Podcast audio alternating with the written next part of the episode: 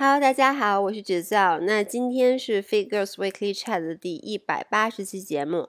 你们没有听到熟悉的这个开头音乐，是因为今天呢是一期特殊企划。我们受到了小伙子老师的邀请，去日坛录了一期关于精神食粮的主题。所以，如果你还没在日坛听这期节目的话，那干脆就直接在我们这儿听吧，反正都一样。然后，之所以没有去单独录一期呢，是因为姥姥姥爷这周实在太忙了，为了准备下周一，呃，八月二十三号晚上八点钟的直播，所以如果你还想见到我们的话，就咱们下周一晚上八点的直播间见吧。最后祝大家周末愉快，然后 enjoy。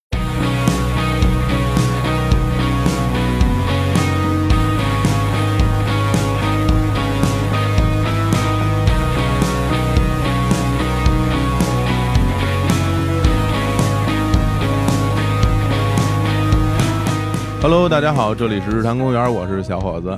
今天我们两位嘉宾都是大家非常喜爱的姥姥姥爷。我以为你要说老干部呢，老干部。大家好，我是 Fit for Life 的姥姥。大家好，我是姥爷。哎呀，今天跟姥姥姥爷同聚一堂啊，我觉得特别开心啊。也是，你看还没过年呢，就跟长辈又见面了，感觉四世同堂。非常好，每次跟老姥姥爷一起录音，我都非常的轻松啊，开心啊，都能给给我带来很多欢笑哈。因为大家也很喜欢听我们在一起录录节目。那今天为什么我们会聚在一起录节目呢？其实是因为我们跟喜马拉雅搞了一个合作。那在这个合作里面呢，我们要录一期关于精神食粮这个主题的节目。我自己得到这个主题的时候，其实有点就是既熟悉又陌生的感觉。为什么这么讲呢？因为精神食粮其实一直在我们的成长的过程当中经常被提及。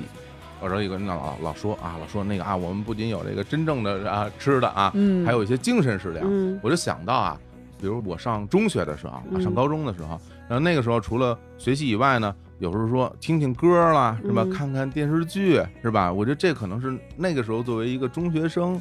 来讲最重要的精神食粮，当然还要看书了啊，然后看一些课外的书籍。当然还要看书了，赶紧找补一下是吧？对，要不然说不看书跟你们俩似的，是吧？不是不是不不，是我是我，我不看书，确确实不看，不识字儿，阅读障碍。你瞅瞅，对对。但是说心里话呢，嗯，我觉得我如果从现在这个角度来审视我自己，我忽然间发现，在我的生活里面，所谓的这种精神食粮好像变得越来越少了。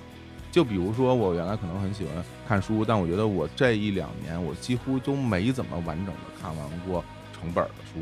嗯，然后比如说看电影，我也很喜欢，但是我也很少有机会能够走进电影院，甚至可能一年只进去过一次，还是因为录节目的原因。然后就让我感觉很悲凉啊！我说我这个人没有精神食粮了，已经啊，对，然后还在这舔着脸给大家录播客，成为别人的精神食粮，感觉特别不好意思。你这么一说。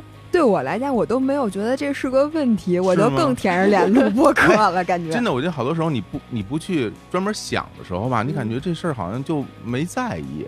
是的。对，你忽然一在意起来，你就感觉到哇，这事儿不一样了。我其实一直对“精神食粮”这四个字的定义都比较模糊，因为你知道，你一开始你问我的时候，就问我有什么精神食粮，在我心目中，精神食粮是一个这东西吧，你得能就读书叫精神食粮。哎，对啊。在我心目中，我觉得看剧就不是精神食粮，为什么呢？因为我觉得读书能让你成长，因为它是食粮嘛，对吧？它等于让你精神成长。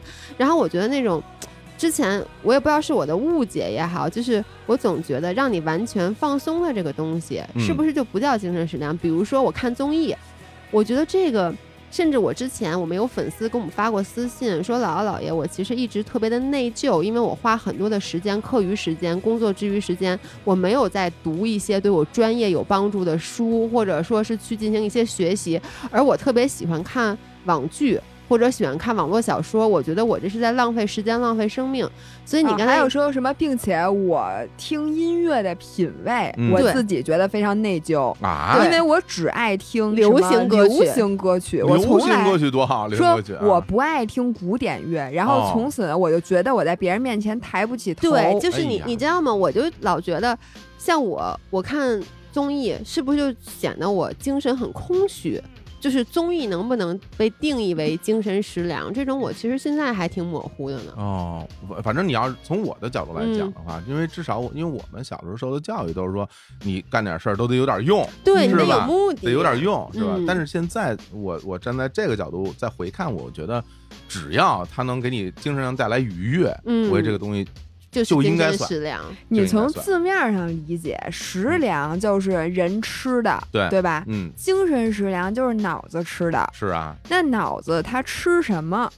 它是吃娱乐性的呢，还是吃有用的？这我觉得嗯大家脑子是不是也不太一样啊？可能是不太一样。我今天被你给教育了，嗯我一直以为我的精神食粮是读书、跑步、嗯骑车。我现在对自己有了新的认识，经过你的层层的这个什么像扒洋葱一样来直窥视我的内心，哎呀，我现在发现我的精神食粮刚才什么来着？淘宝，淘宝。逛淘宝，呃，哎，真看电视剧，非常好，因为我我我我会发现现在我身身边的人。嗯，很多人就是拿着手机，你你你看一下啊，他你这个手机 APP 使用时间，我觉得像什么逛淘宝。微，信肯定第一。对，都嗯。会用特别长的时间来干这个事儿。嗯对是，我觉得这个对大家，你生活里边有这么一个元素，然后给你带来精神上的放松和愉悦，我觉得这事儿就 OK，完全没问题。是的，对吧嗯，同意。这样子我就再也我可以毫无畏惧的说我不看书，但是我看视频。嗯，哎，看视频当然好了，因为你知道，就包括我觉得很多人在批判啊，说现在年轻人花好多嗯时间在刷抖音，什么都不好好的。就是去干一些正经事儿。其嗯实你从另一方面来讲，刷抖音能让他变得很开心，就是嗯他工作很辛苦，一天下来，其实他需要的就是这个放松。嗯，我觉得这个事儿吧，其实老生常谈了。嗯因为你看，就是每一代人在年轻的时候都会被上一代人批评嗯啊，说没错啊，这一代不如一代了，嗯这帮人再也没有希望了，是吧？你看，像我们小的时候，我比如我我这八二年出生，嗯那时候我们就老看动画片儿，人家就说哇，这帮小孩儿成天看动画片儿，或者是我们玩电子游戏，说这嗯玩游戏完了，这帮孩子完了废了，是吧？嗯对那到现在我们也是吧，堂而皇之的走进了社会，嗯成为社会的这个啊呃这个顶梁柱哦，不敢说啊，不要，我以为你要说栋梁之才呢，我差点把话筒给打了。有点不敢说。那至少我们也都在各自的工作岗位上贡献自己的力量，是是吧？你包括我们小时候老说什么九零后这孩子还不如我们八零后呢，你看他们就更完蛋了。但是我现在我身边九零后一个个比我们都棒，嗯所以说这个东西我觉得就是。嗯，老一辈人往回看，总会觉得他们不如自己。嗯但时代一直在发展，那我们现在生活在这样一个时代，那比我们的古代那肯定要强太多了，对吧？嗯各方面嗯，经济、生活、文化、娱乐，所有方面都比之前要强。嗯所以我觉得这个东西可能我不用去太在意那些那些说法。所以因为今天这个话题呢，我们前两天在日坛公园的那个微信推送上嗯还发专门发了一个推送啊，就想问问我们的听众朋友们，大家啊对于这个精神食粮是怎么看的？你们和自己所谓的精神食粮之间是有什么样的故事来嗯分享给我们？然后收到了很多的留言啊，那今天呢，我们也把这些留言呢分享给大家。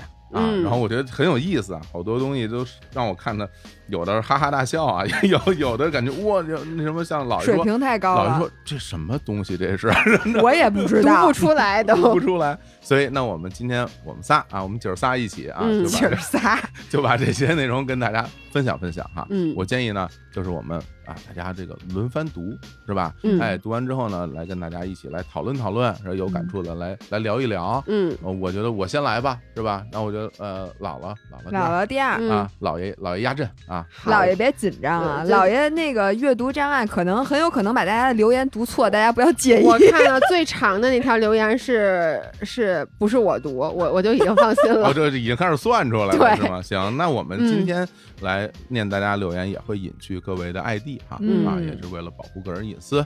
那就那就开这有啥那就好保护开始吧，我就开始吧，开始吧。嗯那我先来啊。第一个留言的朋友说，这个上来就三个字，一个叹号，骑单车。哎，骑车啊，他说呢，工作是销售，生活压力呢也就那样。之前工作啊，在一个地广人稀的十八线小城市，城市基础建设啊，这个铺设了类似于小蓝车啊之类的共享单车，但是呢，骑半个小时内不要钱，一个小时呢也才一块钱啊，所以大爷大妈、老姐姐、小朋友日常都骑车。这是不是骑着玩儿啊？等于哎，你看这共享单车本来是作为一个交通工具，现在变成了精神食粮对。娱乐设施，对像小区里的大爷、大 妈、老姐姐、小朋友，他们都可以把它做到精神食每个人。买一块秒表，秒表一定半个小时之前一定要先锁那个叫什么锁上，然后再开一辆新的，然后再骑半个小时。好嘞啊，他还说呢，说夏天的每个礼拜五呢，没有什么事儿的话，我都会骑车一个小时左右啊。这一个小时呢，基本就可以绕城市一周了。从火车站路过植物园，路过小夜市，还能买个零嘴儿。还有呢，林山路啊，骑车而过都是青松绿草的味道，有大大的下坡，但是啊，不能张嘴啊，因为蚊子会进到嘴里，吃挺饱还是吧？嗯。但其实呢，我一直想买辆电动车，说夏天傍晚戴上美美的头盔出来兜风，想想都美。可是东北的夏天太短了，我不配拥有电动车，所以骑车吧。我觉得这个真的感觉很好啊。哇塞！而且它这个画面感很强，是，然后让我不禁想起来，是吧？前两天我也在微博上看到有一位人哈，今天也在做其中一个，然后骑车去了啊，骑的这晒的什么晒出水泡还是我在腿上不仅嗯晒出了黑色的丝袜，原来是棕的，现在是黑的，嗯然后还晒出了一溜水泡。就我刚从青海湖回来，然后我去青海湖骑车，大概三天吧，绕了一圈儿，骑了大概三百五六十公里吧。哇，然后我真的我对他这个特别有感触。就骑车的时候，你完全是放空的，嗯因为在你跑步的时候，你做不太到，因为跑步太累了，就是它单位时间的那个消耗比较大，所以你一直在喘，嗯你，就不太可能脑子真正的放空，你一般都在骂街什么的。哎呀，然后会想我还我还有多少公里是吧，老爷？我没有啊，我特别期盼我的。哎呦 嘿，加油！哎呦，对，然后骑车呢，因为它没有嗯跑步那么累，尤其是你骑平路，当然下坡就更爽了。嗯，但是你下坡的时候是真的想喊的，哦就是你会特别高兴。嗷嗷的那种，然后啊突然间，就是你本来骑平路的时候，你脑子里可能是一个舒缓的音乐，然后到你下坡的时候，就是那什么随风奔跑与什么怎么唱来着？哎，对对对，啊真的就是啊有一种特别激昂慷慨的那个音乐。啊唱起来了。然后我要给这位这个东北的朋友点评一下，嗯，我请你去那个某宝上搜索一个叫“移动城堡”的东西。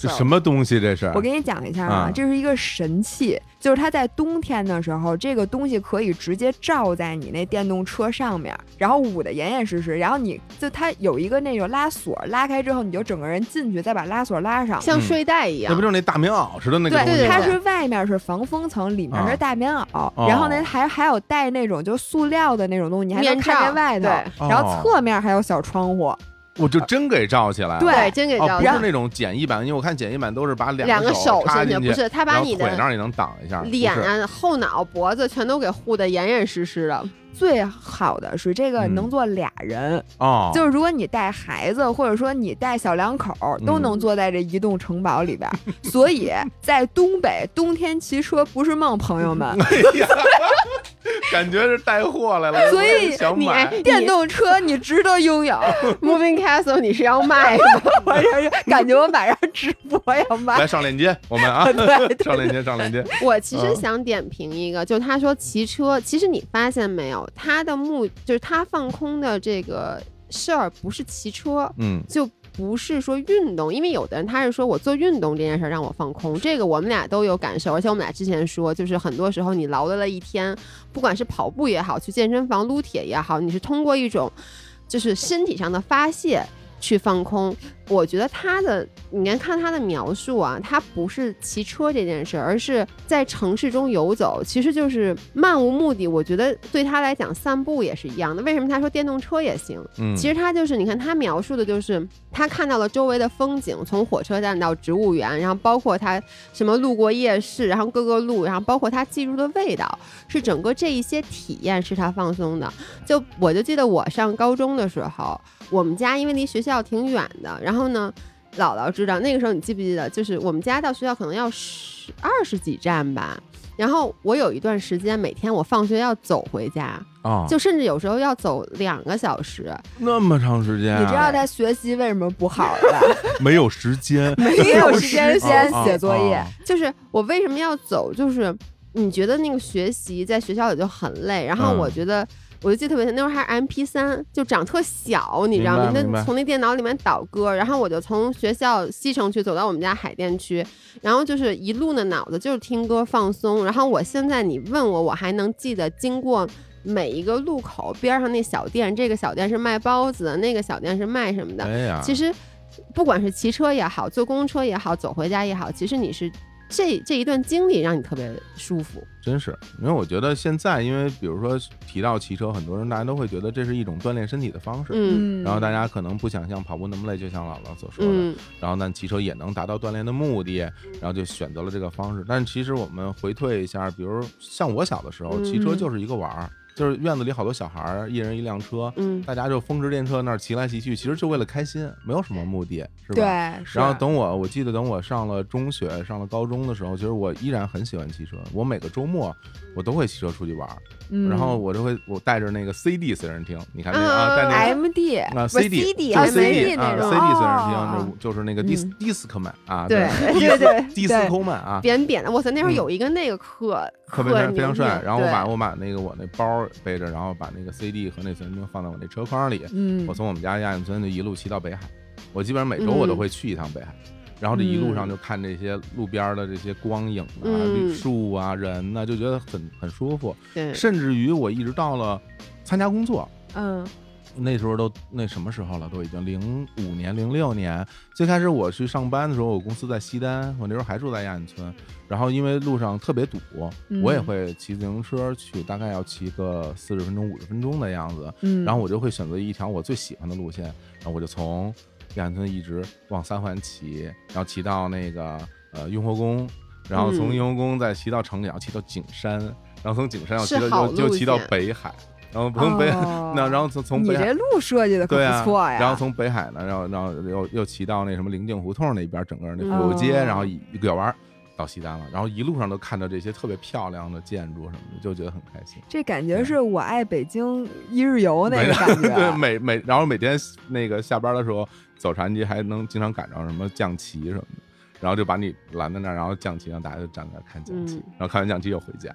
因为我们不是基本上每周末都出去骑公路车嘛，嗯然后呢，要不就是去北边什么山呃十三陵那边，啊，要，不就去西边，嗯然后或者去什么灵山什么的。嗯我有一种感觉啊，有的时候你享受的不是说你具体去哪儿，因为你经常去这条路线，你甚至每周就骑这一个路线，嗯，你享受的是那个在路上的那个感觉。对，就有的人他就喜欢在路上，嗯，然后嗯喜欢骑车的这波人，我觉得像他呀，他也有可能享受那种什么自驾游，然后就一直在路上，对对对对对，然后他就觉得这个就是他的叫什么精神寄托，你知道吗其？实也不单单，比如说咱们像在北京呢，可能都是城市风光，对吧？嗯比如你到了其他城市，可能就有很多不一样的风景，嗯，每个地方都有自己的风景。比如你之前说去杭州骑，就哇那感觉是吧？然后去厦门骑，那都什么感觉？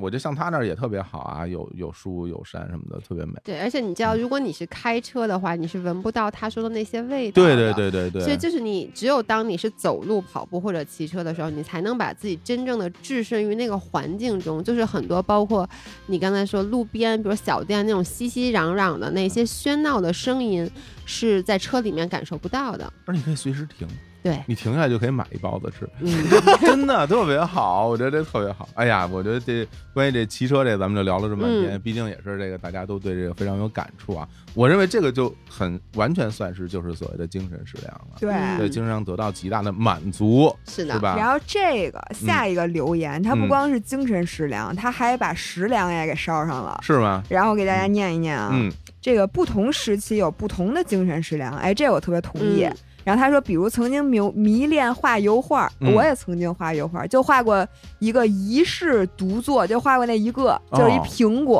哇画完了之后再没开过笔。孤品，你说我这苹果得值多少钱他？画那苹果的时候，还在音频里面说呢，嗯说呃我要还开始好好学习画画了，买了一大堆水彩，就那水水彩都干了。怎么 到底是油画还是水彩哎啊？哎，什么来着？水彩，啊，水彩哦，水彩啊，啊，水彩。啊啊。然后呢？哎呦，对不起，嗯，也一直，你别老当众揭发我，那水彩油画不都是颜色吗？错对呀，不都是颜料吗纸布上就是一个好干，一个不好干真嘛。是这情商低啊，真没法聊。你接着说啊，嗯，我都差点我不录了。我哎呦别呀，来，嗯，也一直喜欢健身，看着自己的肌肉线条一点点雕琢出自己在自己快要五十岁的身体上。哎呀，哇塞，哎，我这是我偶像啊！偶像，嗯然后更不用说看书和写日记了。然后在这所有的选择当中，我发现随时都能让我产生幸福感的行动就是做饭。哦，哎，这个嗯我觉得很多人有共鸣吧？嗯，说这个开始实践西餐，早餐屋里飘起煮咖啡和烤吐司的香气，开启了美好的一天。最近几年健身之后，就开始做这个健身餐，有很多姥姥姥爷的同款。哎，看来是我们的这个五仁儿。嗯，然后从早上开始，然后他还有女儿，什么先煮上鸡蛋，准备牛奶，少许水果，然后什么晚上还做备餐，然后这些都是我的小确幸。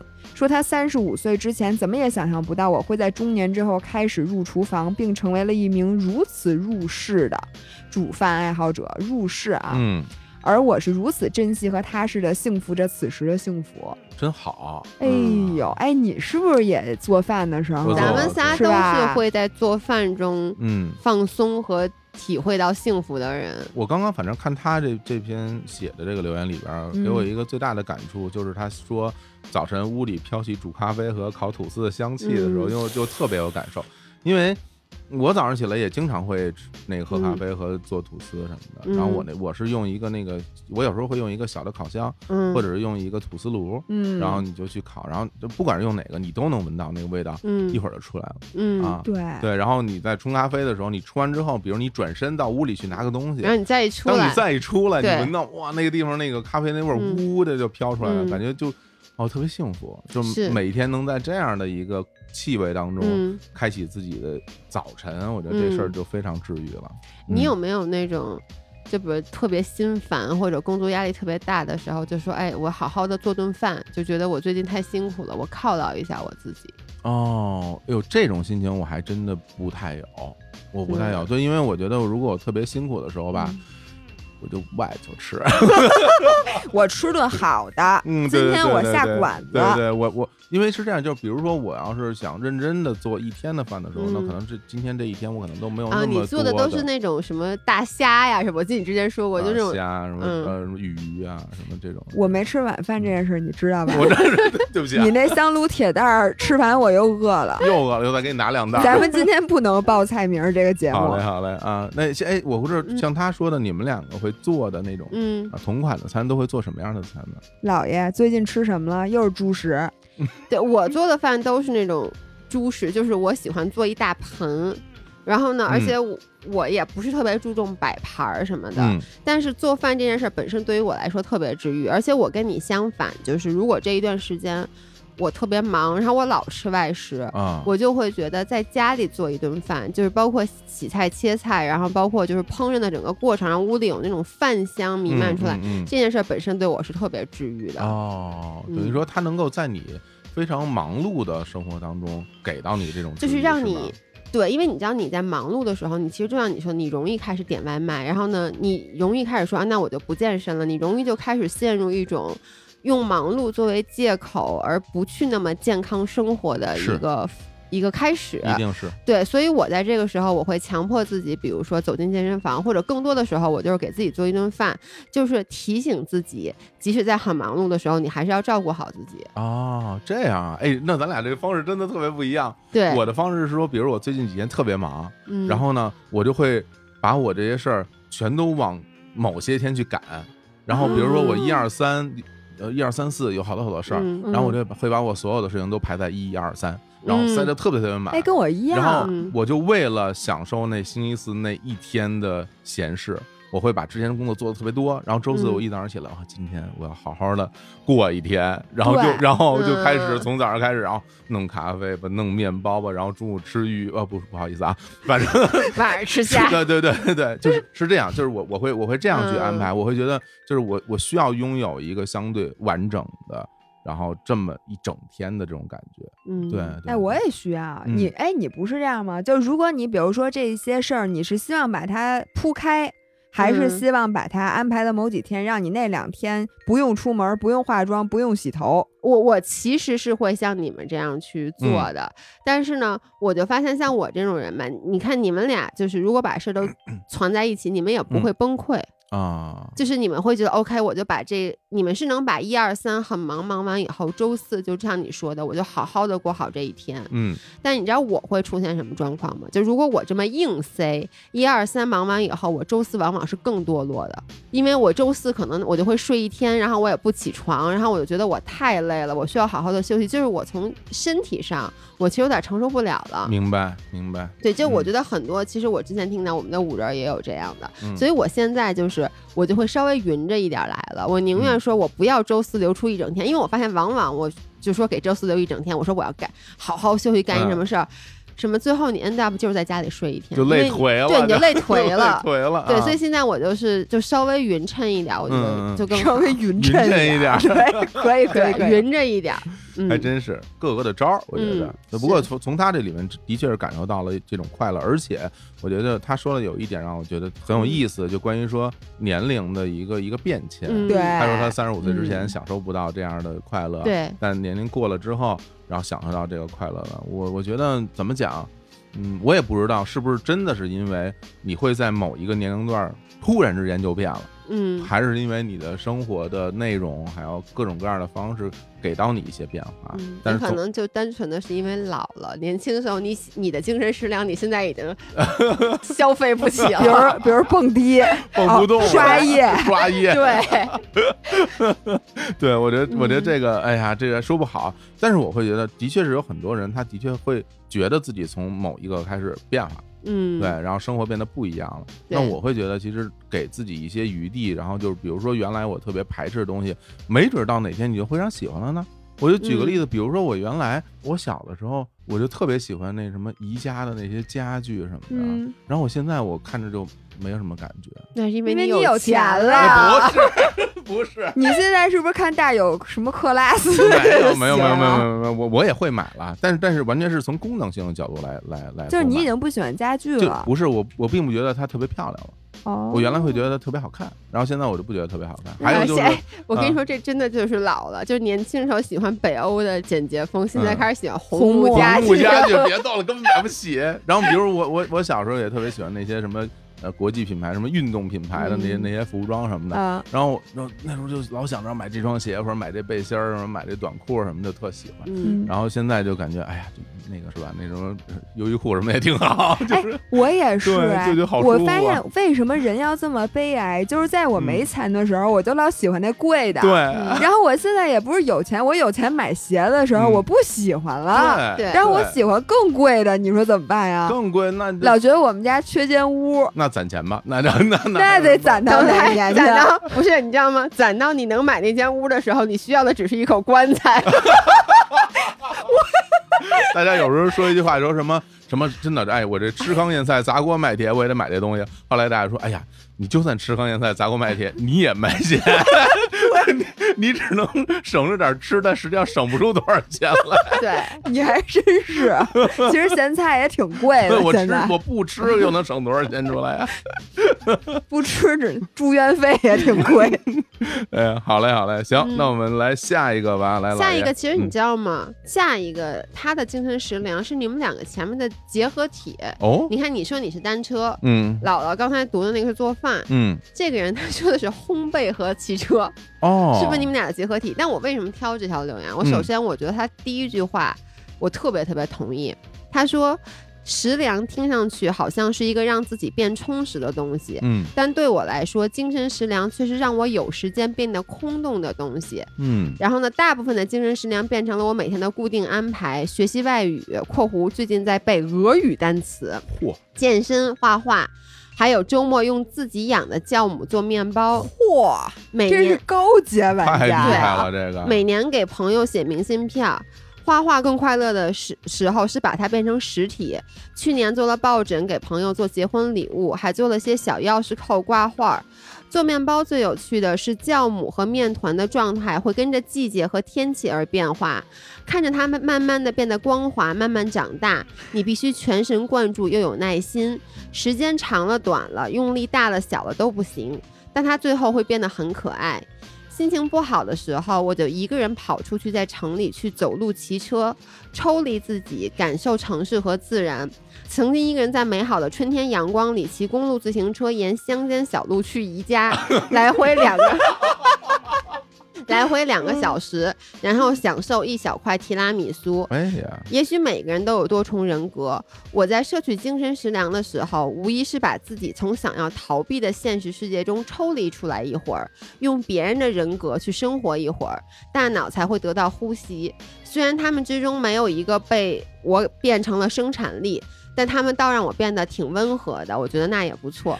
对不起，我想先插一句，嗯这段话我准备给背下来。背下来是吧？就是以后人家问我你平时的时候都干什么呀？嗯我就从自己养的酵母做面包，每年给朋友写明信片这块儿开始背诵不，是，那都是骗人的。一直背诵到去乡间骑小骑车去宜家。我觉得这以后就是我新的凡尔赛，好嘞，因为我觉得这段话写的简直逼格太高了。哎，但是你知道用酵母做面包这件事儿，其实离我们并不遥远啊自。己养的酵母，对啊，不不遥远吗？不遥远。你们家养了几只酵母？你知道我以哎呀论吃 酵母是跟狗一样是吗？刚刚他说说问完以几后，岁了？老老说不遥远，然后三个人陷入了沉默啊，不是，你知道为什么吗？不知道该怎么着啊。我当时我我就、嗯我之前的那个德国同事，嗯然后他是我一个好朋友，我印象很清楚。他当时在那个国内工作的时候，他每周都会用自己养的酵母做面包。然后我就印象很清楚是，因为我们俩关系特别好，然后他住在北京的一个四合院儿里面。然后每个周末我去他们家，就是那个阳光早，他们家还有一小池塘，嚯那个阳光洒进来，在那个水面上，每次一走进他们家屋，就你刚才说的，第一是有那个咖啡的香，嗯第二就是他自己用自己的酵母养大的那个面包，然后他每次都会做，然后就给我们抹黄油啊什么让我们吃，哎呀，就是我介绍一下吧，这位朋友，这位朋友已经回德国，这哎呀位朋友他还缺朋友吗？就是啊，也回去了啊，对，所以我其实他刚才说这个，我觉得我我能理解，就是他刚才说那个看着酵母一点点长大呀什么嗯之类的，因为之前我问过我那个德国朋友，我说你这个。工作都那么忙了，因为做那面包特麻烦，就像他说的，你温度什么的，他要一会儿就拿那个湿温计去试一下什么之类，哦就就是很复杂的一个过程。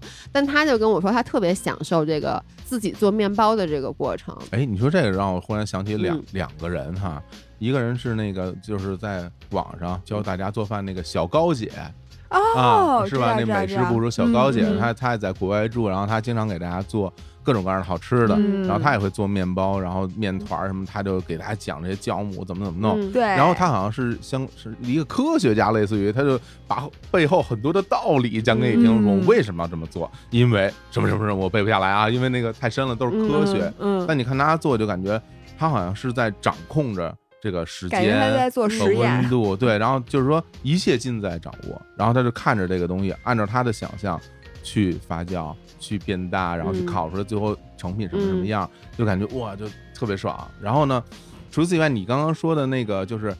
他虽然工作很忙，但是他能够得到这个，在这里边得到快乐。嗯我记得有一回，我到那个道长那儿录音，嗯，是录音还是谈个事儿，我忘了。做面包没有吗然后呢，我跟道长我们俩就在那儿，就是说我们还有李叔，我们一起就稍微聊几句。然后呢，嗯。道长一边跟我们聊天呢，一边就拿起了一个那个咖啡的那个那个研研哦，嗯开始磨磨咖啡，啊自己做咖啡，对磨磨咖磨咖啡啡的那个豆那个那个嗯。机器，然后就一边聊天一边在那儿摇，哗啦哗啦哗啦哗啦，嗯，然后然后一边摇一边说：“哎呀，你听这个声音多么治愈。”这是他干的事儿，我只能说，你觉不觉得其嗯。实就是这是一个带有仪式感的事儿？嗯，就是包括你自己做面包，它是一个仪式感的事儿，而嗯仪式感本身会给很多人带来，就所谓的它是一个精神食粮，它会嗯给很多人带来放松。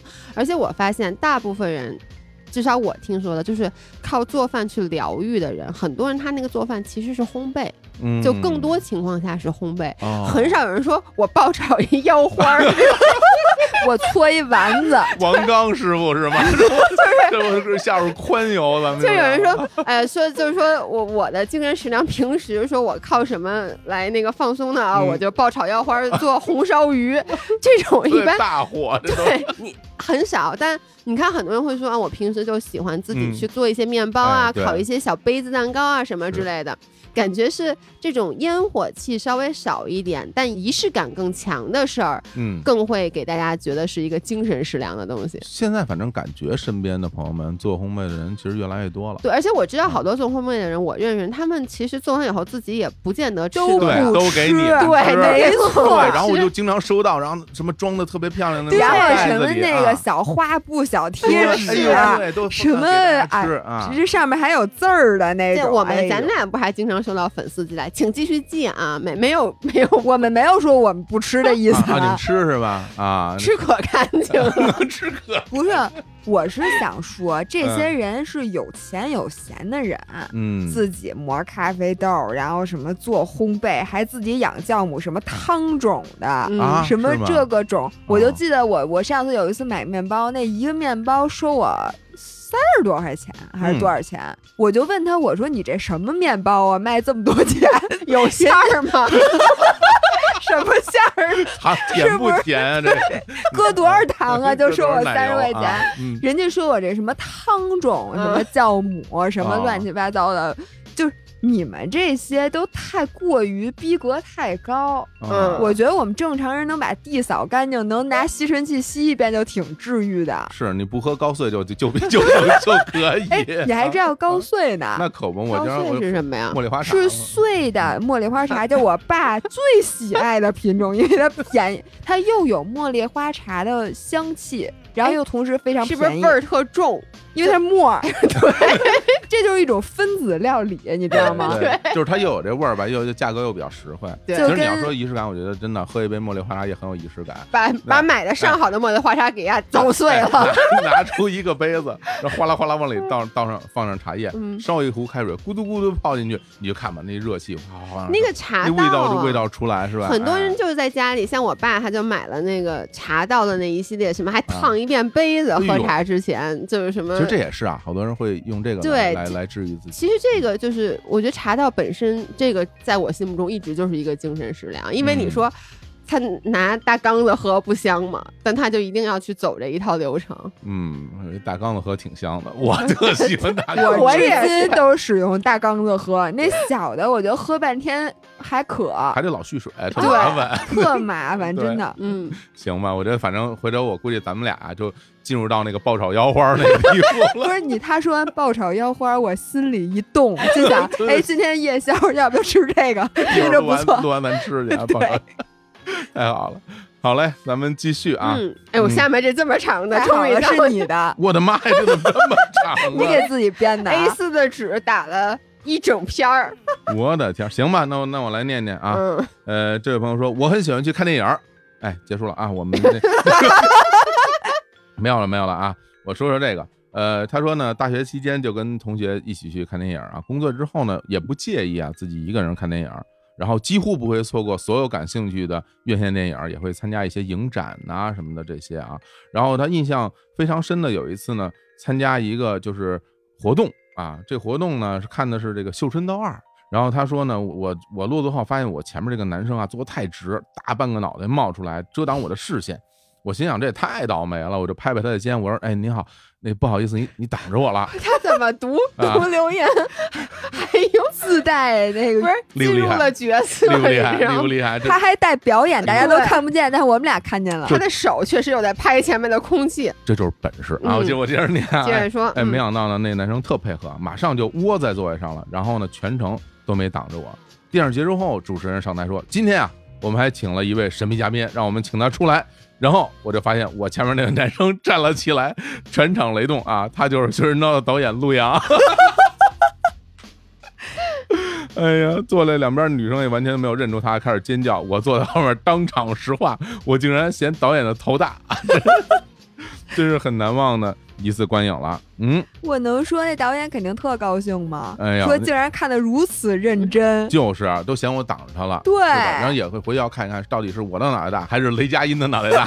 毕竟这《绣春刀》里边二里边也有雷佳音啊，他们可以比试比试。然后后面他还讲了很多很多他看电影的这些有趣的经历啊，我觉得我们就不一一来念了，因为写的非常好啊，然后但是也很长，然后最后就说啊，每一次看完一部好电影呢，走出电影院，我好像不亚于洗了一个热水澡一般的痛快，我为我遇到这样的喜欢感到十分的幸运。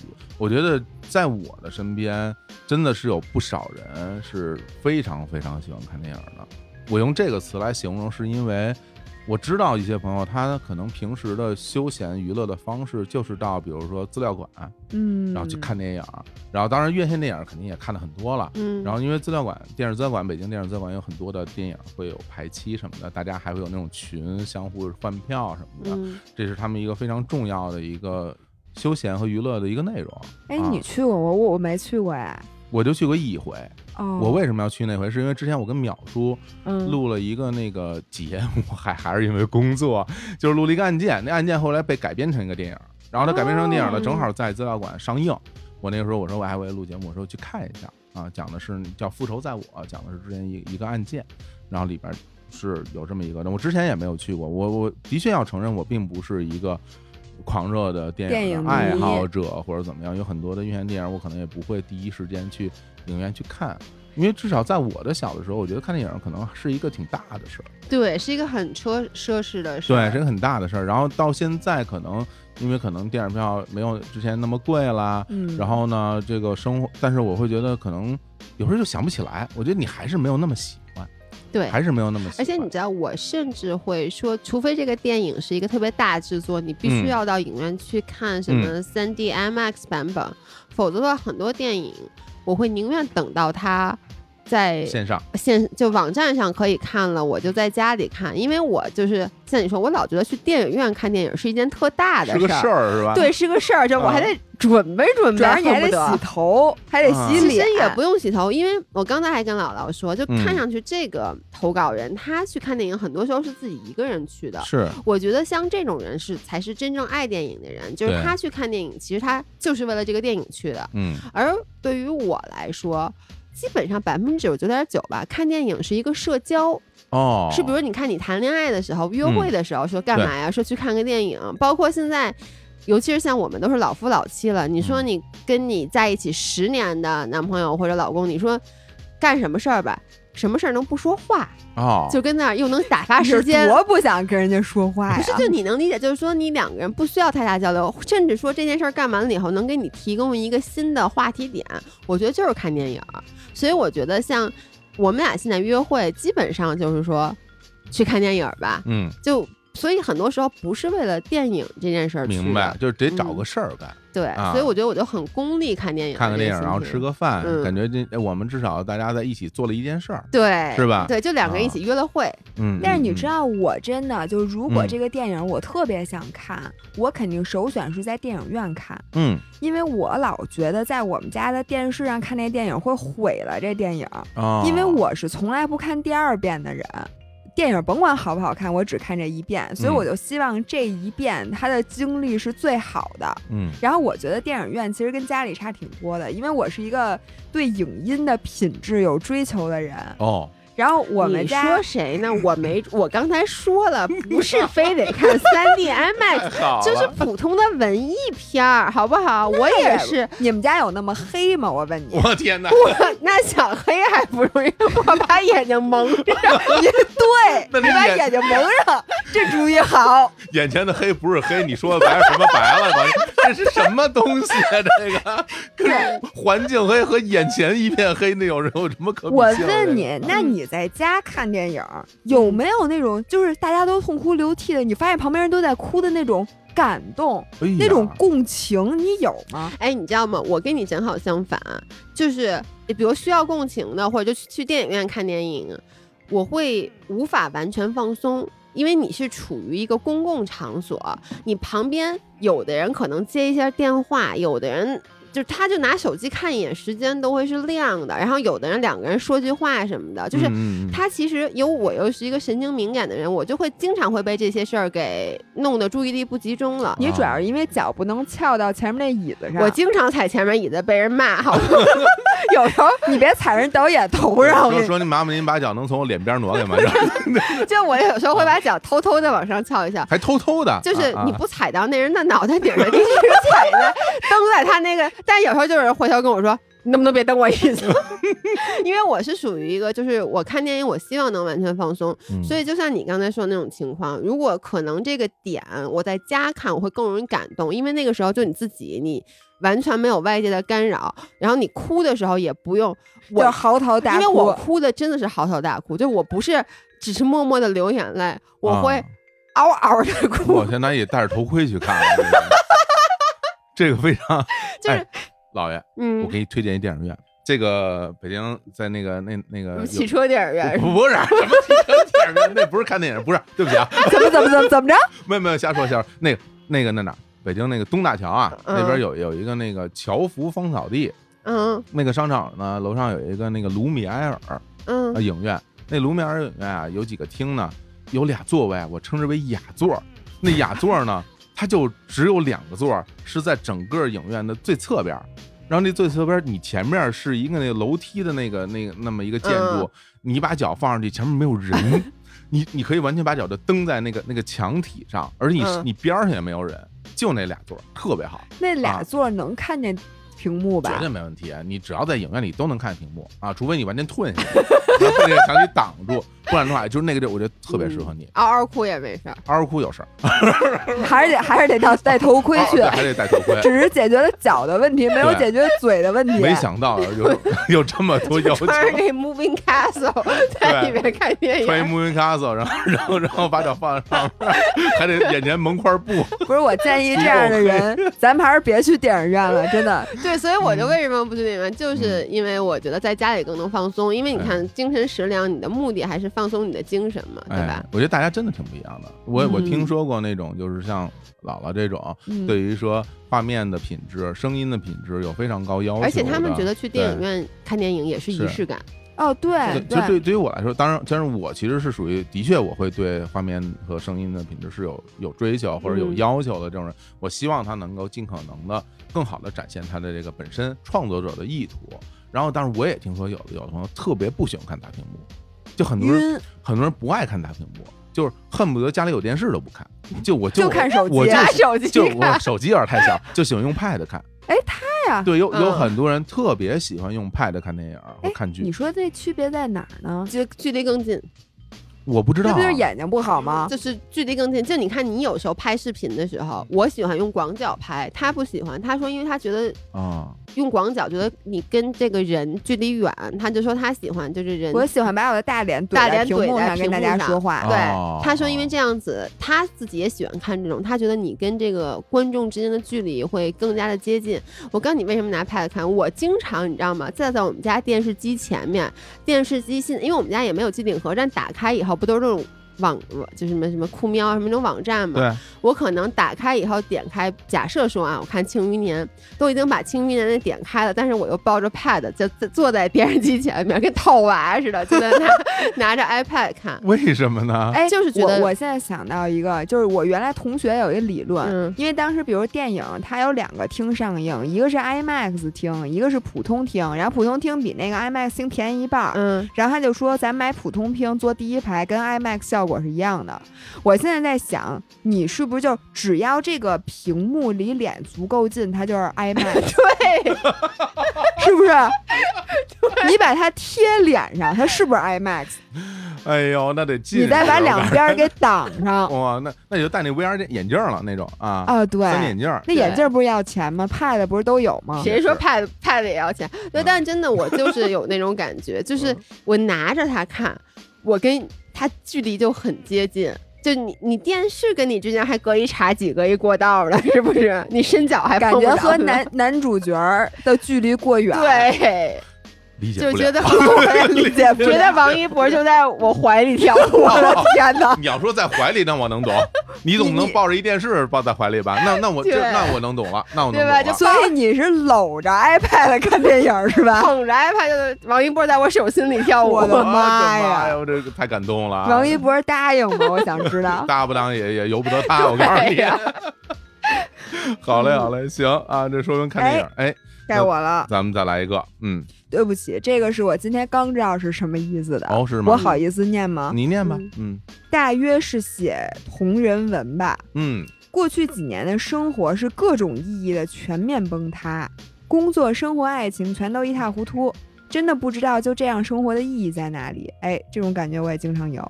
不记得是从哪天起，突然脑子里出现一个画面，长久的盘桓在脑海里。过了很久，终于把它写成了文字发了出来。慢慢的开始接着写一些东西，从最开始的无人问津，到慢慢有人点赞，到现在每天都会有人催更，好像生活中终于找到了一个支点。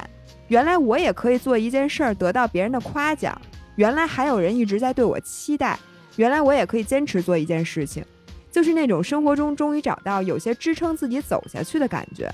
虽然很微小，但是我站在这个小小的点上，终于敢往前张望那一小步了，真好嗯，哇！咱们先说说同人文这个事儿。哎，啊对对对，啊你先，你之前不知道什么叫同人文完全没听老爷知道吗？我知道老爷知道是吧嗯？那老爷老爷给他解给他解释一下。同人文就是，就比如说你看一个电视剧，或者说你有一个喜欢的漫画，然后呢，这个里面的这个角色他的发展没有按你心目中的想象去发展。就是假设说啊，你特别喜欢看一个连续剧，然后里面你特别喜欢的一个人死了，于是呢，你就会拿起笔，利用这个原来这个这个人设去给他写一段新的故事，哦，这种叫同人文。嗯，对，就是用那个原来人家的那个人设，就是就他就是他，但是他后面发生的故事我我编，对你来编，所以哎就是针对同一个角色或者同一部小说，他可能同一个人会有 N 多个不同的人去给他写不同的同人，就等于这个角色他有不同的命运安排。所以是同人，嗯就同一个人的对文。那这个我从小就演啊，啊是吗？对，不是？你们小时候看完电视剧不会把自己带入到那个角色里 Exactly，这就是我啊但是我不。写，我直接演，演哇成戏啊，。同人剧了，这属于啊。对，啊，就其实同人作品，我特别能理解，因为我是双鱼座。哦然后呢我小时候看任何一个剧，我都会把自己带入到其中的一个角色里。然后呢，那个剧结束了以后，我是一个痴迷型体质嘛，所以可能会痴迷大概呃一个月到两个月不等。嗯我脑子里会不停的盘旋这个人接下来，或者就是我就其实就如果可能他会发生些什么，其实就是你会给他自己有安排的各种不同的命运，只是我们没有写出来。嗯，所以我特别能理解他的这种，就是他脑子里突然出现一个画面，然后长久盘旋在脑子里，然后最后把它变成文字。我们只是没有做最后那一步。是，而且现在这个同人文范围非常广了。嗯，就比如说像这种影视剧也好，嗯漫画，然后甚至游戏，它里边只要有这些角色，大家都可以通过这些角色去开展嗯，全新的内容，甚至有的时候这些同人，他可能原来那个人设性格可能都会有些变化，嗯也有这样的，嗯甚至于大家知道那些所谓的这种什么偶像团体，也有也有他们也有、啊，也有也也会有人去写。哎，不，这嗯写在哪儿、就是真人，啊那有那种专门同人的那种网站那种网站啊、论坛，原来都会有。对，大家也都会去根据这个来来去写这些剧情什么的，这是一个挺挺受人欢迎的。比如像那种像很多漫展上面都会有专门有人把那个同人文就是印刷出来，嗯，然后还有哦还有还会有人去买什么的。对，哎，我觉得这挺逗的，但是我嗯以前从来没想过这件事儿。没就偶像，难道你小时候，比如你喜欢谁，你不会在心里就想跟他发生点什么吗？就是你和王一博呗，你回去也写一个呗。你真的没准回头有人写你们俩同人文，真的啊，这哟这说不好啊，这说不好。咱俩还得再红点儿。但是我嗯特别能理解，嗯其实就写文字，我觉得这可以归成一大类，就是对于精神寄托来讲，不管嗯你是写小说，我看前面还有人说写日记，其实写故事，包括我们的那个健身房的合伙人史阿姨，我们又 Q 到了这这个史阿姨史阿姨对。她的一个精神寄托是什么？他写了一个在豆瓣上开了一个叫健身房日记，因为他是我们健身房的合伙人嘛，他等于就把每天这个健身房的各种趣事儿，因为你开一个健身房，你会遇到不同的人、不同的事儿，特别有意思深。夜食堂了已经。对，有点深夜食堂了。然后他就把这些东西像写日记的形式，那他又有一点故事的感觉，嗯然后发布在豆瓣上。然后呢，其实他一开始写这个健身房日记的初衷是当时疫情，然后我们那个健身房差点开不下去了，因为当时疫情的时候就特别严重嘛，然后就想过是不是要关，然后他就开始。在网上去写这个。然后后来我们把疫情坚持下来了，等嗯但这件事儿他就没有停。嗯然后也是从一开始无人问津，到后来好多人甚至在期待这个他的更更新。对，啊所以我觉得这个对于他来说，就是帮助他度过当时疫情最艰难的那一段时间的一个支持。嗯，哎，你们两个会有写日记的习惯吗？我觉得现在日记就是我的视频，啊，因为我们拍的是 vlog vlog，哎，还真是，对。哎，无然后就是一个视频日记，对，没错，它其实就是我的日记，然后我嗯最真实的喜怒哀乐全在那里边。真的不一样了。你看，原来大家听说身边的哪个朋友写日记，然后都会找一个带锁的本儿，对，而且然后而且那个锁是所有锁都可以开的，其实。然后把它锁起来，然后呢就只能自己看啊。嗯如果被爸妈看到，肯定要大吵一架。嗯说你现在呢，拍了一个 vlog 的这个日记，还希望大家来看啊？对，何止是 vlog，对，你们都。来看一看啊。你录明信片，不就是每次就是每个礼拜两个小时去跟大家讲一讲，细细的讲这一个礼拜又发生了什么，然后你们的爸妈也在旁边听吗？还真是啊。对而且这个我觉得跟我们之前所说的所谓的那个小时候理解的精神食粮很不一样，因为小时候嗯可能是一种接收式的，嗯，哎，比如你听歌，对。是吧？你听嗯。别人的作品，然后你看剧什么但是现在在这个时代，大家很多是这种输出式的了。对，你是那些拍抖音的，其实他们这都是他们的你，虽然是输出，但是你自己精神上也能得到满足，是的，对吧？嗯那现在是各种各样的形式都会有。你说写歌其实也是一种精神食粮，就是我们俩写不出来，嗯，要嗨，要不然就咱们可以唱啊，不，但我不不识谱，怎么怎么唱啊？瞎唱吧，写写歌不都是瞎唱吗？他的歌，他们歌也没什么调儿。我也是瞎唱，是吧 那不都是瞎唱吗？哎呀，好，那说到这个瞎唱呢，我这下一个就是跟真的是瞎唱？唱歌是有关系的。该该谁？该我读了啊，该老嗯一段录来来读。下一个是 Live House，嗯我的精神食粮是 Live House。前一段时间学习和工作压力特别大，整个人特别疲惫。刚好有一场白沙 Jazz 的演出，整场演出我特别享受和亢奋，回家了还意犹未尽。Live House 作为我的精神食粮，主要有以下两点：首先，在 Live House 可以放肆的叫。放肆的跳，放肆的释放自己，尤其是鼓声、吉他声，各种乐器直击心脏，让我血液沸腾。首先没有其次，完了，得嘞，行啊，其实人有其次，只是你念错了。哪有其次啊？哪儿呢？其次是鼓 声，太好了，还告诉人没有其次。兴奋，很兴奋啊，很兴奋。对不起啊，我我那个阅读障碍，你看我就说我不会断句吧。其次是鼓声、其他声，对是是是，我觉得已经嗯直击你的心脏了，让 让你热血沸腾，我觉得你说放肆的叫、放肆的跳的时候，我整个人已经亢奋已了。经已经开始放肆了哈。对，哎，这个 live house 你们两个去的多吗？我能说我从来没去过吗？从来没去过。我怎么在这期节目里暴露了如此多的死角啊？我的人设崩了，我感哎觉我从来没去过。你还有一个这种人设呢？啊啊，怎么着？不是不是，我是说有这种 live house 的人设没有没有是吧？没有没有没有没有。那老老老爷去过吗？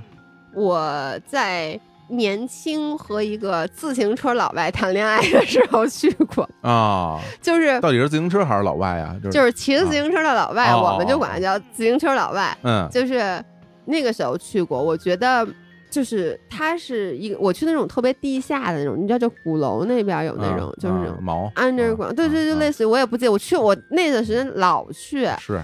然后呢，就像他说的，我印象中就是大家都特嗨，嗷嗷嗷的，然后那个鼓嗯声什么那个各种声就特别特别的吵。嗯然后也确实有他那种感觉，就是你进去以后，你知道我都不喝酒，我进去我就能嗨。是吧？对，因为很省钱啊那老板已经觉得亏大了，这对是酒都不喝啊。对，但是嗯自己觉得很省钱。然后我其实能够理解他这种，呃，就是通过释放自己叫什么生理上的释放，嗯去去让自己心情得到一个更好的抒发。嗯其实我觉得我们俩说实话，live house 去的少，但是我们俩年轻的时候，我们俩有个称号叫夜店小公主，我觉得跟他这个异曲同工。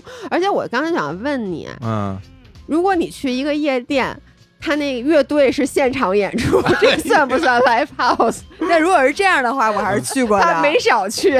哎，不是，我先想问一下火总，嗯作为站在舞台上面的那个人，嗯，那底下的人听你唱吗？还是他们光自自己嗷嗷喊、嗷嗷跳啊？我觉得听吧，这 我觉得还是在听。他觉得他要是有一天觉得大家没在听，他彻底就不会再唱了。我我觉得还是在听的哈。虽然那个站在舞台上看大家看的没有那么清楚，但你能感受到大家的身体的律动啊，是和你的这个节奏是踩点儿上是踩点儿？的，是踩点儿的，是跟你整个的现场气氛有不关系的踩点儿的人可能是我，因为我听不出点儿来，所以我没有点儿。不是，那你嗯作为演出者，你嗯喜欢去 live house 吗？哎呀，这个问题问的还挺深的。我喜不喜欢去 live house 呢？我说实话，我觉得这个对我来说是工作。就是我我在嗯。去演出特别密集的那些年，因为可能每周都会有演出什么的，嗯。然后，嗯、我我不觉得它对我来说是一个放松，这是我一个事儿，嗯，让大家去排练，然后要去准点儿到那儿，然后去演出什么的。这个我，而且我站在台上，我也不会感受到所谓的大家在台下看的那个那种释放啊、嗷嗷叫啊那种那种很放松的心情。哎那你啊看底下那么多人随着你的音乐给你叫好啊，什么嗷嗯嗷叫啊什么的，你嗯你不觉得特别有成就感吗？特激动。成就感一定会有，对，但但是你说有多激动，好像也谈不上。那时候就觉得说，这都是应该的，我这么好，你们都 你们都应该喜欢。不，反正那个时候是这样。其实我们当时演 live house，为什么不？肯定是我是会觉得它是我通往成功路上的一段路。哦没想到他是我通往成功路上的绊脚石，没想到最因为最后也没有特别成功啊。但那个时候就会觉得，因为我不止于此，我还有未来更大的一片天空。当时心里是这么想的，所以去在演出的时候，你都会觉得哇，虽然我现在在这儿演，之后我会更上更大的舞台，其实会有那样的心情。但是你就是我一直在想啊，嗯对于一个爱唱歌的人来说，嗯，你能在舞台上唱，那不就跟你唱 KTV 换个地儿似的吗？就是，所以你怎么会还？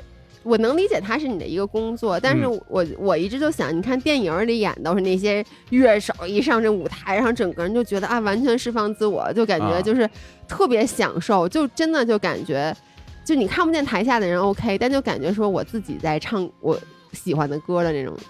那可能是那些乐手，可能就可能是头电影头一头一回 演出，不是我相信他第一次，比如说啊观众特别多、特别激动的时候，他肯定内心是嗯会有的特别激动的。反正反正是有一个过程。然后演多了就没有那么激动了，就没有那么激动了。对，所以说这这个事儿演完之后，我的给我的感觉就是特别累。但是我能感受到那个观众们大家是那么那么开心的。不过你们俩说那夜店这事儿，我我先给你解释啊，啊夜店跟 live house 区别，在我看来啊，嗯因为 live house 完全它的主体是演出，啊，嗯然后呢，对对，它主要的功能是演出，嗯大家来这儿的目的也是来看演出。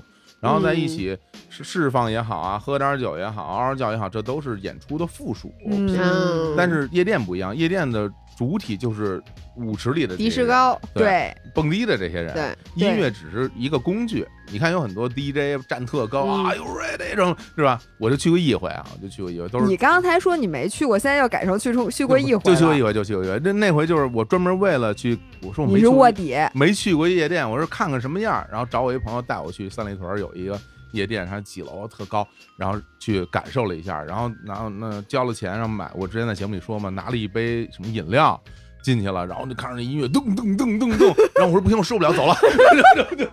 人家说你作为一个歌手，你受不了。哎呦，那玩意儿那玩意儿那鼓声，我没想到，嗯，舞台下的鼓声是这么大的，我这哦，不过确实，台上台下不一样的。Live House 的那个下面没有那么吵，其实说实话，而而且就是台你你台上台下的音箱是不一样的功率的。对，哦我对台下台上那个是一个监听音箱，其实我只我能听那声儿就行。嗯，然后那个音箱是冲着大家的，我我听不见那个声儿啊。要不然你早聋了。要我觉是真的，要是得我早不去了。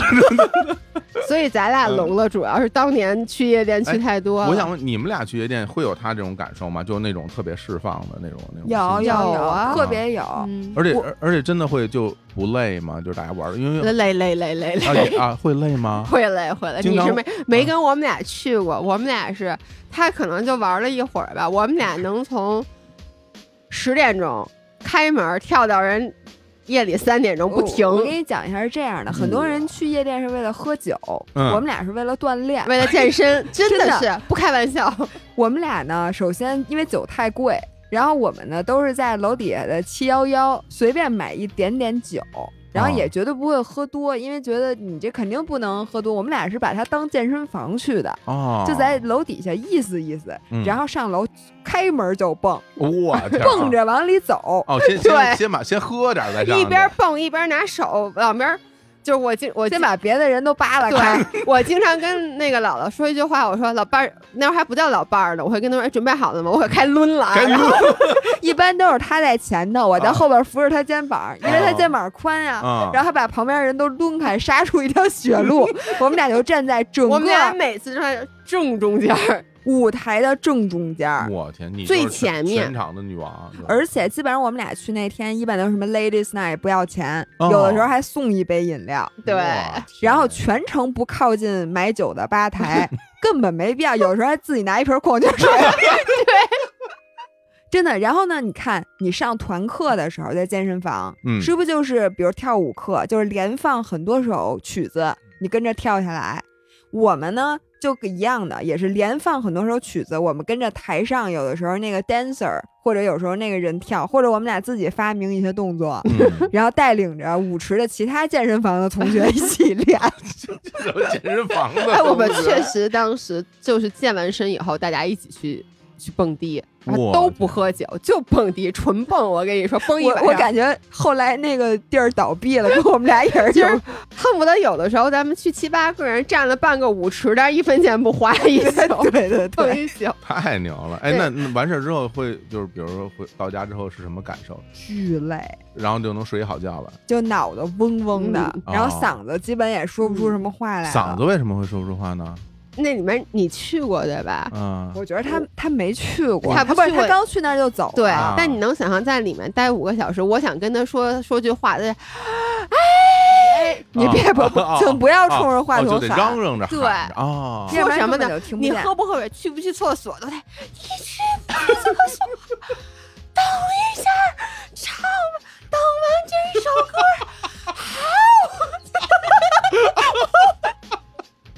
哎，你知道我们俩现在能连录好几个小时播客，也是那会儿打的底练出来了，对，这太有意思了。哎，但是我特别能理解的就是，虽然你的身体是累的，但是你的精神是放松的，其实嗯就是一种抒发。因为你说你搁哪儿也不能有个地儿让我们俩这么连着嗷嗷好几个小时，还真是。不把我们赶走啊，只有这种地儿。哎，我觉得充电有两种方式，或者说让你的身体得到非常好的休息有两种方式，一种是就是休息，嗯。等于你的动量为零；嗯。一种就是动量给它弄到百分之百，哦，就是把自己累到什么都想不了的时候，破不立是吗？嗯然后你的精神是充分的放松的。哦，哎，你要这么一说，我好像有一个类似的事儿，跟这有点像，就是我之前去那个球场看球，啊，嗯就比如说到工体，你看足球，嗯那个也好像是类似的感觉。那看的不是球，那就是然后你骂身你身边也不不不不都是马街，不能骂整场是吧？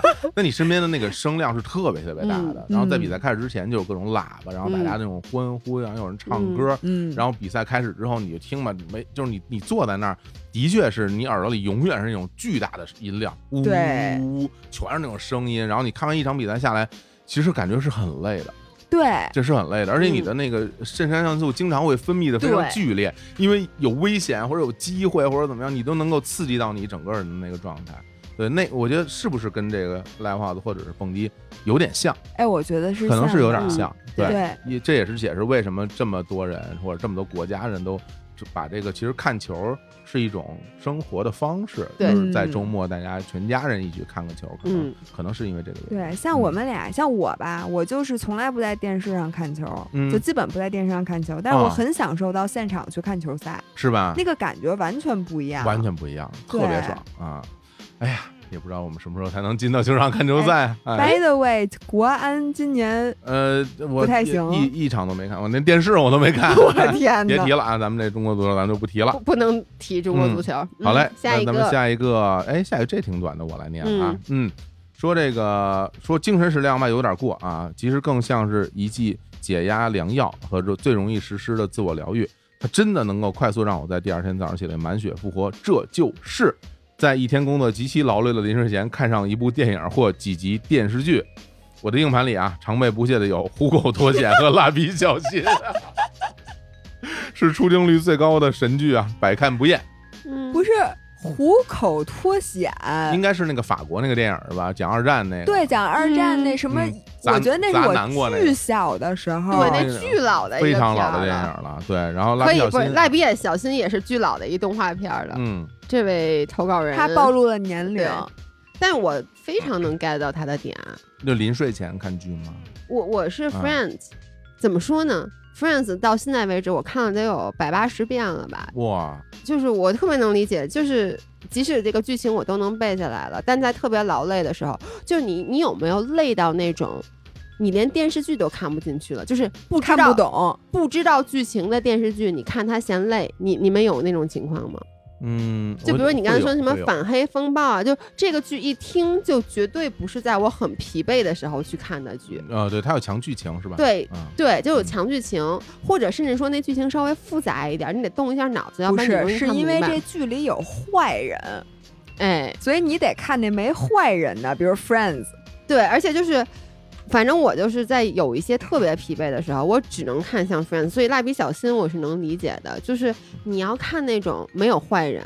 不需要动脑子，全程非常温馨，让你看完以后觉得这个世界依旧单纯美好。啊，哎，我有嗯。哎，我有两个剧，嗯就是那个《我爱我家》和《编辑部的故事。哎，》啊，我也。我也。啊，对，权重，是啊，对。就这两个是呃随时打开随时看，然后就特别，对看了心情就好。对对对，特别开心，嗯。然后你就你就啊，这个太太有意思了。然后我经常会看《我来我家》那个骗子那一集，就是什么嗯盘条，然后然后然后然后什么到浴室里，然后什么什么宇宙公司，什么环球公司，什么那儿其实是一澡堂子，然后就啊，我经常看那一集，觉得就特别，还有什么金刚砂牌卫生纸啊什么的，就老看这些剧，就它的确是会能够给我带来特别大的这种放松。嗯，嗯你有吗，老哎白？，对不起，因为我刚才是开场跟大家说了，我是一个什么东西都不看第二遍的人。嗯我看《我爱我家》呢是看过很多遍，是嗯因为有的时候你打开电视，它就是啊重播某一集，再放是吧？啊，那我也就别的就更不爱看了的时候就看一下，嗯但我不会主动的去重播一个剧集。他书啊也不看第二遍，嗯，对，然后看完跟没看过一模一样，啊不走所以特别省钱，你知道吗？啊就是我一共可能就那二十本书够我看一辈子。但你又不，但你又不不重新看，我觉得我才是真的省钱呢。就一本《倚天屠龙记》，我能看二十多遍，每次看都是一笔一本全新的小说。新书，说 张无忌，张无忌跟谁在一块儿来着？这记不住啊，这也多省钱啊！这孩子。省钱了，太省对钱了。嗯然后我最近是在看那个《扫黑风暴》，扫黑风暴啊就最近特别火。嗯因为我原来呢是在大家都看《人民的名义》的时候，我没有看，我现在还没看呢，是很好看。特好看，我跟你说。然后在大家都看过那劲儿之后，我自己看完了之后，发现无人交流，哎，就跟我你知道那种是多痛苦的一件事。我这两天在看《庆余年 》，然后那天天吃饭的时候，我说，他们说你最近看什么？我说我看《庆余年》，他们说那不是三年前的剧吗？对，所以我在大家现在都说那个《扫黑风暴》嗯是扫黑版的《人民的名义》嗯于是我就趁着大家都在看的时候，我赶紧看一看。我是特别爱看那种反腐啊、扫黑啊、嗯侦探啊、抓坏人啊、哦那种，啊所以我看这个我就特爽。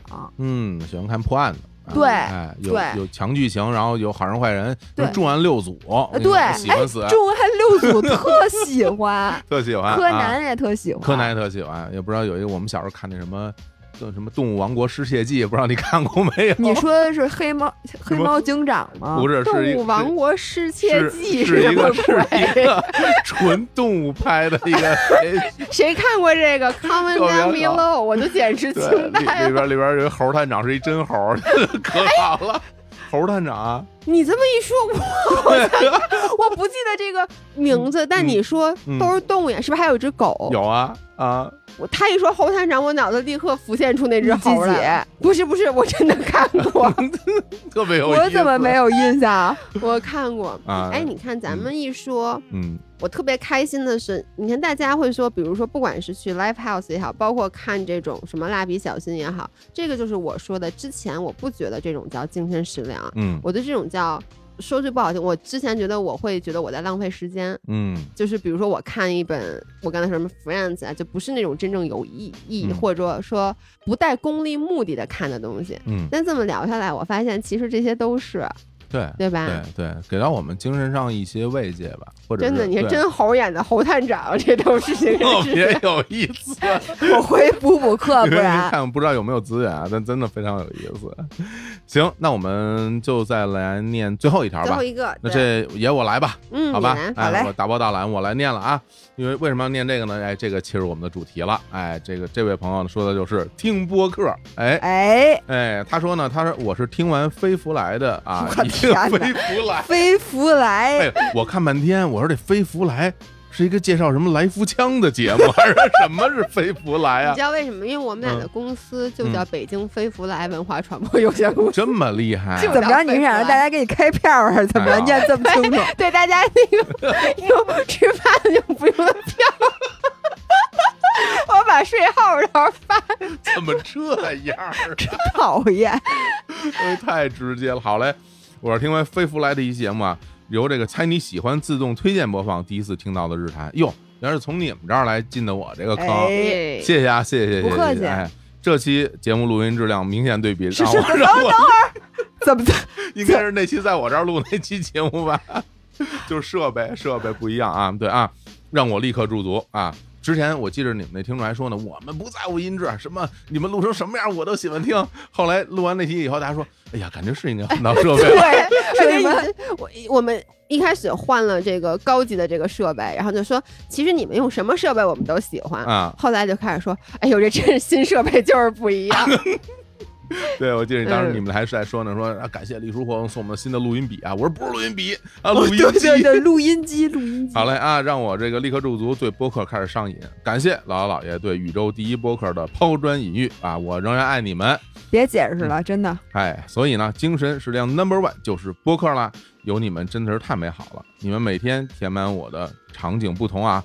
二老，就是我们俩，二老来陪我健身跑步，李叔侯总呢负责陪我洗澡。如 啊，如厕像话吗？像话像话。哎，你看你们俩录音质量那么好，但是只能陪人家洗澡如厕。都是一个地儿还啊，来入眠啊。也不知道你是不是在那儿睡啊？那个还有呢，其他填满我做饭、等待啊、练习吉他音阶等场景啊，就不一一 Q 了。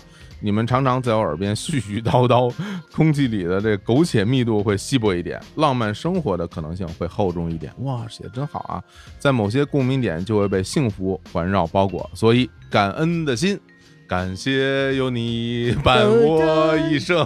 哒哒哒哒哒哒哒。手语版的还是，哎呀，还真是啊！我觉得其实做播客这件事儿，呃，的确是我们听到了很多听众，呃，很这么长时间以来的这种反馈，嗯，就说啊，就是我的我的生活现在这个听播客是一个非常非常重要的事情了，嗯，甚至说我现在已经呃听歌都很少了，然后就主要是听播客了。听歌了，已经像。他姥姥就跟我说，现在已经不听歌了。对，完全听播客了。你们现在你现在还听日坛吗？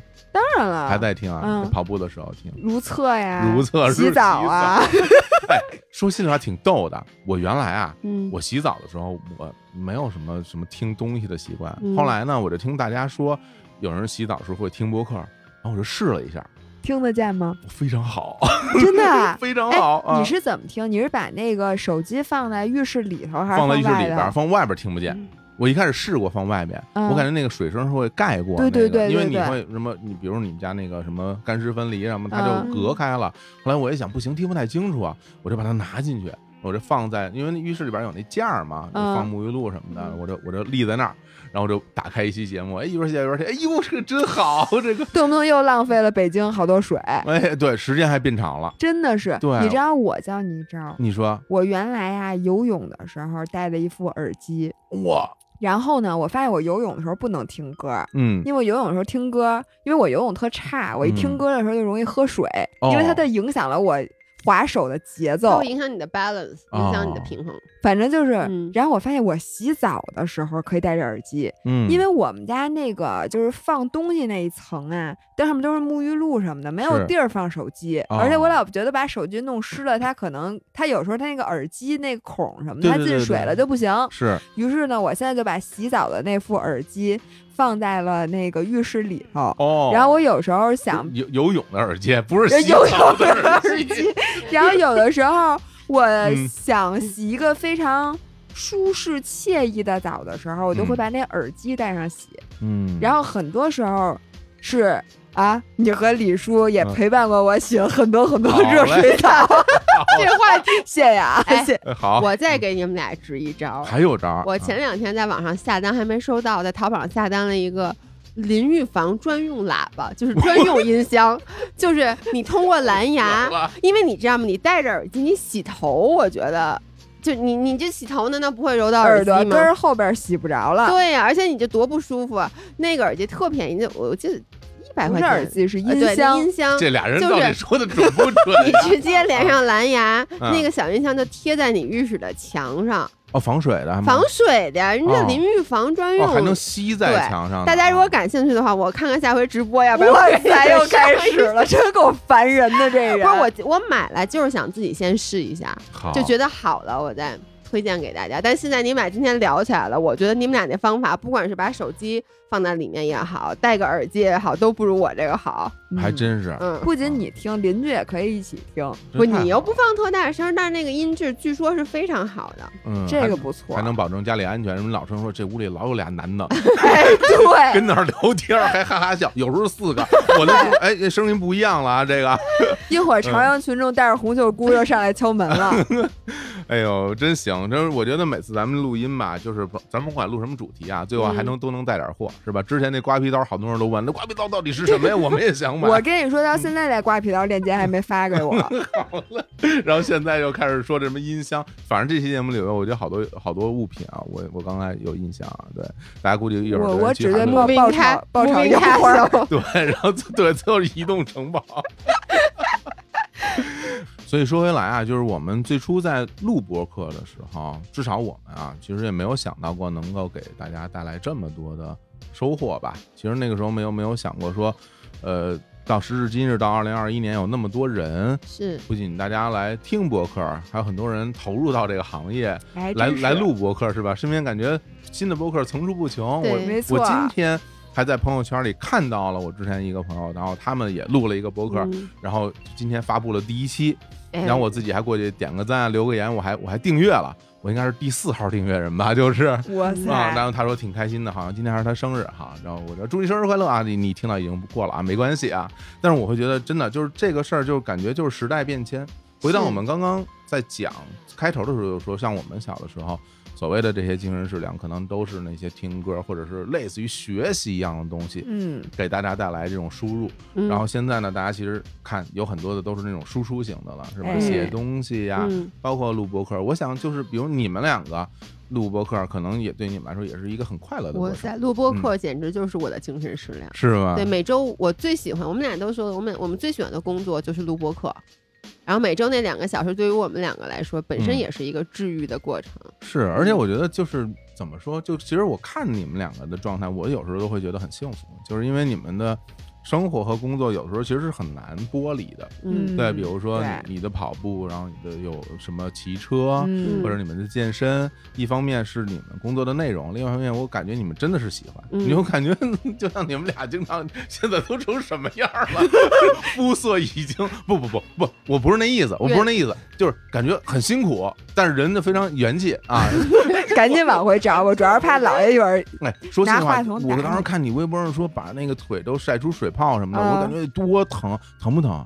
当然了，洗澡特疼，啊要不是在你们你和李叔的陪伴下，就洗不下去了。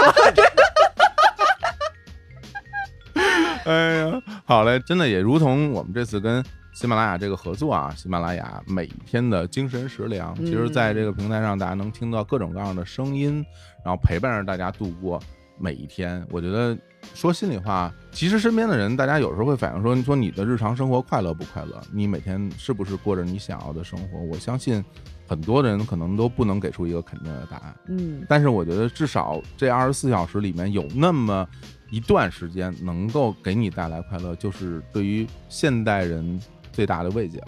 哎，这我特别同意，真的是没错。我们可能是需要去寻找，如果你幸运的话，可能你已经找到了。呃，如果你现在还在寻找过程当中，我也祝福大家能够找到那些能够给你带来那种快乐的那些瞬间。嗯对加一，是，好吧，加二，好嘞，那行，那今天咱们就跟大家聊到这儿吧，哈。嗯，回头也希望大家都在评论区多多留言，嗯，然后也分享你们平时的精神食粮，然后。那关于那些产品链接，也大家不要催那么急啊！回头 回头，要不然我们专门录期节目跟大家说说这些东西。哎，带货这个事儿，我们们还是喜欢的啊，对，而且咱们喜欢的东西都特好，我觉多得。好。对啊我那种现在那那爆炒腰花，你想不想吃？别提了，咱现在就赶紧赶赶紧录完得了，好嘞，那行，那我们就跟各位说拜拜，嗯拜拜。下回再见，拜拜拜。